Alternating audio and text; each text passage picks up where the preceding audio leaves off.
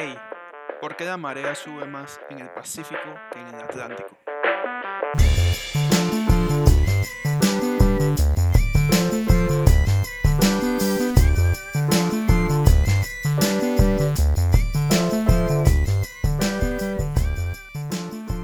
¿Por qué la marea sube más en el Pacífico?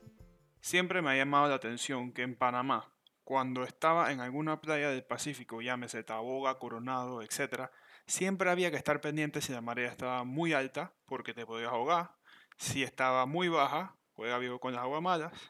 Sin embargo, en el Atlántico, como en Portobelo, la marea, si bien bajaba y subía, el cambio no era tan grande y no tenías que estar tan pendiente. Uno casi no podía distinguir bien si la marea estaba alta o si estaba baja. Y bueno, esta incógnita nos ha traído a la buena preguntita de hoy. Este no es mi rol usual. No está Gajo ni Toby, que son los que usualmente nos mansplain todo, pero bueno, es lo que hay. Así que ténganme un poco de paciencia y juntos saldremos de esta. Empezamos. Primero toca entender qué es la marea. Bueno, la marea es este fenómeno que se produce cuando grandes masas de aguas se mueven, llámense océanos, y se mueven debido a dos fuerzas. Uno es la fuerza de atracción que ejercen la Luna y el Sol sobre la Tierra, y la segunda es la fuerza de rotación de la Tierra, conocida como fuerza centrífuga. La marea tiene ciclos, ¿verdad? Sabemos que hay mareas altas y que hay mareas bajas. Pero ¿por qué hay mareas altas y por qué hay mareas bajas? Bueno, imaginémonos la Tierra y al lado imaginemos a la Luna. Cuando una cara de la Tierra está alineada con la Luna, es lógico que la marea debe estar más alta por la fuerza de atracción de la Luna. Ahora, si la Tierra demora 24 horas en girar, en teoría solamente deberíamos tener una marea alta cada 24 horas, porque la cara de la Tierra se alinea con la Luna una vez al día. Sin embargo, sabemos que esto no es así. Tenemos dos mareas altas cada 12 horas aproximadamente. Entonces, ¿cómo funciona esto? Bueno, la Tierra y la Luna forman un sistema de rotación. Cuando la Luna está alineada con un océano, ella atrae las aguas y sube la marea de este océano. Sin embargo, la cara opuesta de la Tierra también sube la marea, aunque con menor intensidad, debido a la fuerza centrífuga que crea el sistema de rotación de la Tierra y la Luna. En palabras de Acentavo, como decía una profesora, imaginemos la Tierra y ahora imaginemos un círculo un poco más grande que rodea la Tierra, simulando el agua.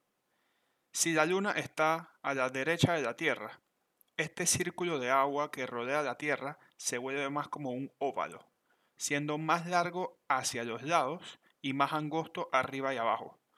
Los lados largos serían la marea alta y los angostos serían la marea baja. Mientras que la Tierra va girando, el agua que rodea la Tierra se va adaptando a esta atracción.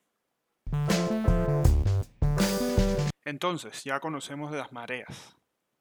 La pregunta del millón, ¿por qué no sube tanto la marea en el Atlántico, en Panamá, y si en el Pacífico? Bueno, la respuesta la verdad es bastante simple. El fondo marino del Atlántico en Panamá es mucho más hondo que el del Pacífico. ¿Qué quiere decir esto? Imaginémonos que el océano Atlántico es un bowl donde comes cereal. Si ese bowl tú le tiras 10 cucharadas de agua, eh, definitivamente vas a tener más agua dentro del bowl. Sin embargo, no va a ser muy notorio. Ahora, imaginémonos que haces este mismo ejercicio en un plato donde te comieras una ensalada. Si a ese plato tú le echas 8 cucharadas de agua, ten por seguro que va a ser más que notorio. Es más, el agua se te va a regar al piso. Esto es una pequeña analogía de lo que pasa en los fondos marinos del Océano Atlántico y del Océano Pacífico en Panamá. Esto también es la razón por la cual en el Mediterráneo no hay mareas. Las mareas también allá son prácticamente inapreciables, ya que bueno, eso está todo cerrado y la única entrada es el estrecho de Gibraltar. Y el fondo marino tiene una profundidad como de 4.000 metros, súper hondo. Ahora sabemos por qué la marea es más notoria en el Pacífico que en el Atlántico, en Panamá. Así que nada, antes de despedirme, me regañarían si no les recuerdo nuestras redes sociales. Buena Pregunta Podcast en Instagram, Buena Pregunta rayita abajo en Twitter. Mi nombre es Francisco Méndez, llámame Frisco, o como quieran llamarme. Esto fue Buena Preguntita. Un saludo, suéltala.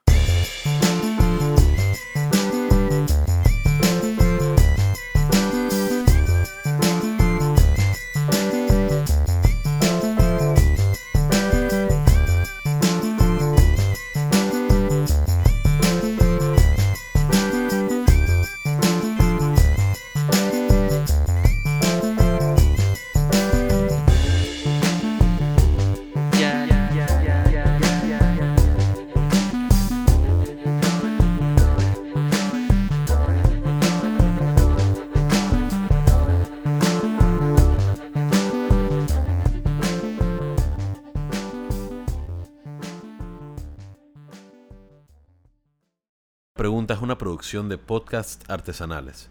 Música a cargo de Alicia Chanis.